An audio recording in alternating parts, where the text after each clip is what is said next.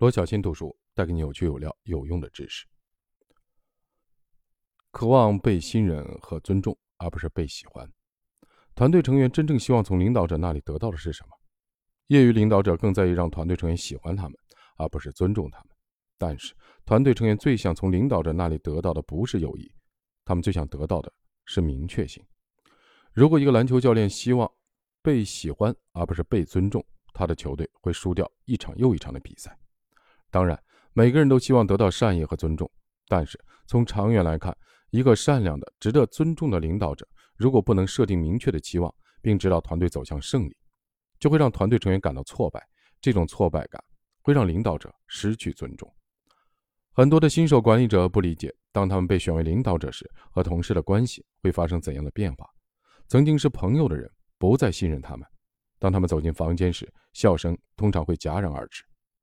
他们和团队中的同事之间开始出现微妙的距离，这种变化是自然而然的。这种距离并不意味着团队成员不喜欢他们的领导者。事实上，团队成员往往比以前更加尊重他们的朋友。之所以会出现这种距离，是因为担心遭到昔日朋友的反对，这样可能会害得他们丢掉工作。要注意。随着职业生涯的发展，不要把你获得的地位个人化，不要试图让别人喜欢你，虽然这很有诱惑力。要赢得团队成员的尊重，作为领导者，你要做好下面三件事，每个人都会尊重你。第一，明确期望。价值驱动型的领导者关注大局，让他们的团队知道公司或者部门的发展方向，团队整体的目标是什么。当你问一个团队成员，老板对他有什么期望时，他应该知道答案。否则，领导在这一点上就是不成功的。二、分配责任。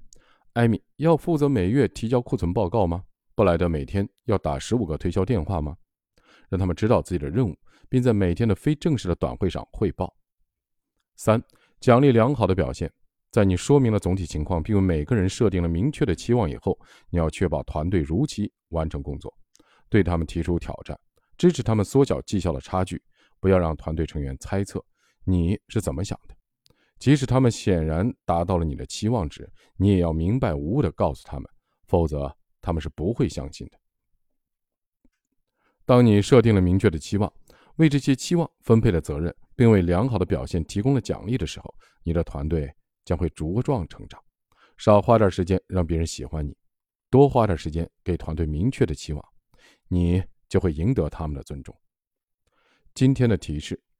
价值驱动型的专业人才，通过明确期望、分配责任和奖励良好的表现，赢得团队成员的尊重。